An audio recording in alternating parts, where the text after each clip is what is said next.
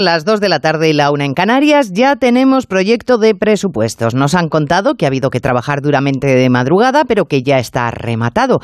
Seguro que ha sido así. Tan cierto como que había pocas dudas de que el acuerdo iba a llegar. PSOE y Podemos son ambos gobierno y no son tan insensatos como para renunciar a gestionar unas cuentas con un 10% más de dinero gracias al grifo europeo, porque es mucho dinero que gastar justo antes de unas generales. Y encima en medidas que concitan un consenso generalizado, porque ¿quién puede estar en contra de que las familias con hijos reciban una ayuda de 100 euros o de que se aumenten las prestaciones por desempleo. El asunto no es la bondad de las medidas, el asunto es si podremos pagarlo también cuando Europa cierre el grifo de la generosidad.